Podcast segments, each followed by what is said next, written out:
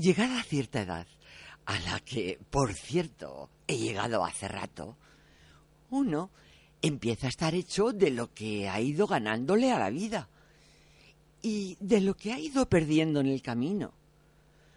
Y tanto pesa uno como lo otro. Y así, como la suma de lo que tenemos está hecha con una mezcla de nimiedades y tesoros, la suma de las pérdidas también se trama con las mermas mayores y las de apariencia insignificante. Y se trama de tal modo que a veces nos estremece la evocación de cualquier nimiedad a cambio de las mil y dos noches que nos hemos prohibido llorar lo crucial.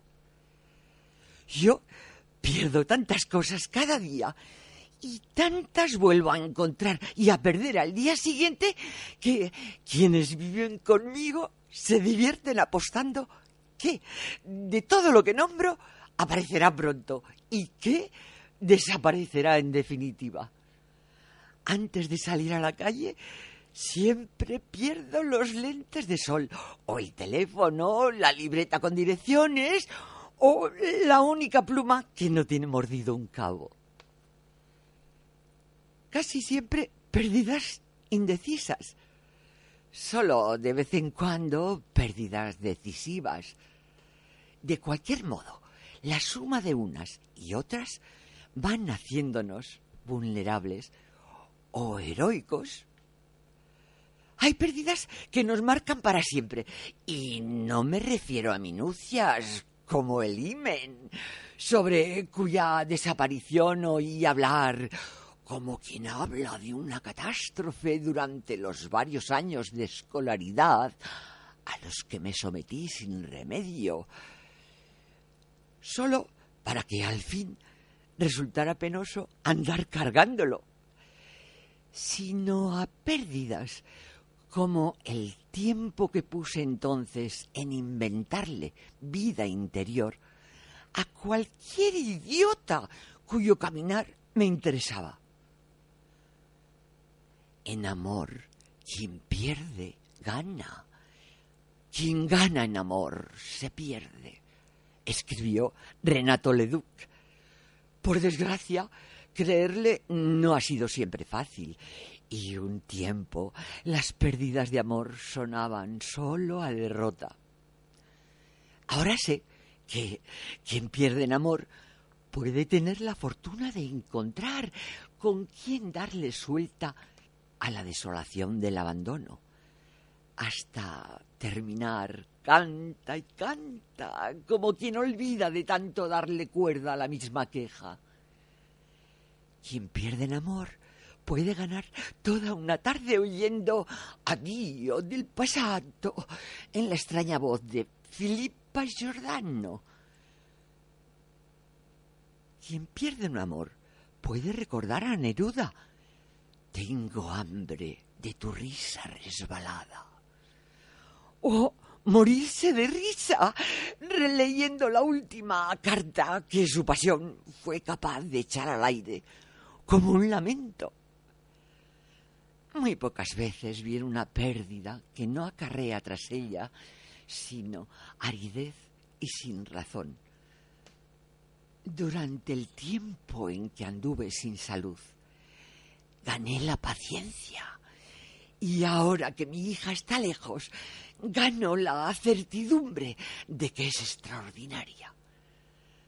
Hasta la muerte de mi padre, de cuya impronta he hablado sin recato, corriendo el largo riesgo de perder por hartazgo a mis lectores, trajo consigo la ganancia de un reino que quizás yo no me hubiera permitido si él se hubiera quedado en el rumbo de mis asideros, con su dulce pero inapelable arbitrio. Comprender esto que digo no es resultado sino de otras pérdidas. La de la juventud, por ejemplo, con todo y sus consecuencias. Las arrugas, las canas, el hueso de mi nariz creciendo hasta hacerme recordar a mis tías cuando doy con un espejo sin buscarlo. Ni se diga la firmeza que alguna vez tuvieron las partes de mi cuerpo mm, que hoy no tienen sino memoria y deseos insospechados. Suma de pérdidas suele dar ganancias. Ya no soy joven, pero ya no me importa no haber sido alta, ni me pongo zapatos incómodos, sino en las grandes ocasiones mismas que aprovecho para perder otra de las cosas que sobran. La vergüenza que antes me hacía bailar toda la noche para dos agujas y que hoy, cuando desaparece, me deja descalza dando brincos con el ratón vaquero aparte de los lápices y los anteojos, de las llaves y el reloj, del sosiego y el tiempo, de la fe, la cordura, la infancia de nuestros hijos y todas esas cosas que nombramos a diario como pérdidas.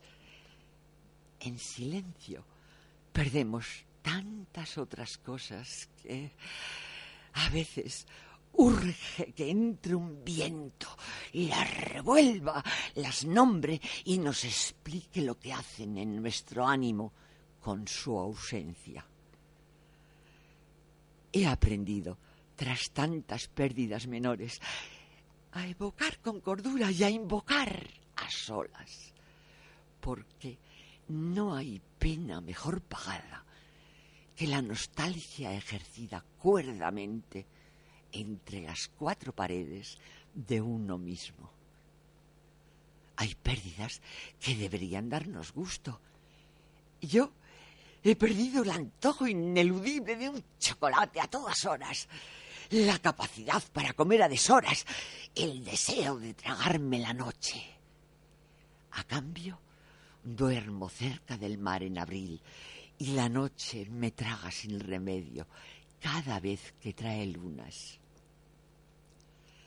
he aprendido a disfrutar la soledad, a negarme al tedio, a ver la tele y a ir de compras sin culpa.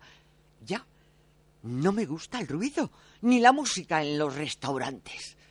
Voy perdiendo la tolerancia a estos desfalcos mientras me crece el gusto por la conversación, alargándose hasta que las horas se vuelven madrugada y las mañanas tardes y el arco iris lluvia.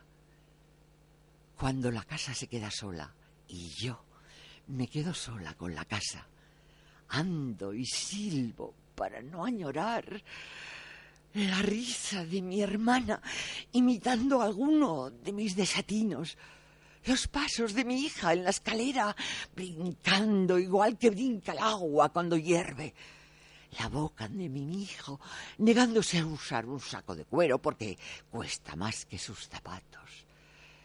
La voz del señor de la casa, dando noticias en torno a cualquier cosa que haya podido ser noticia.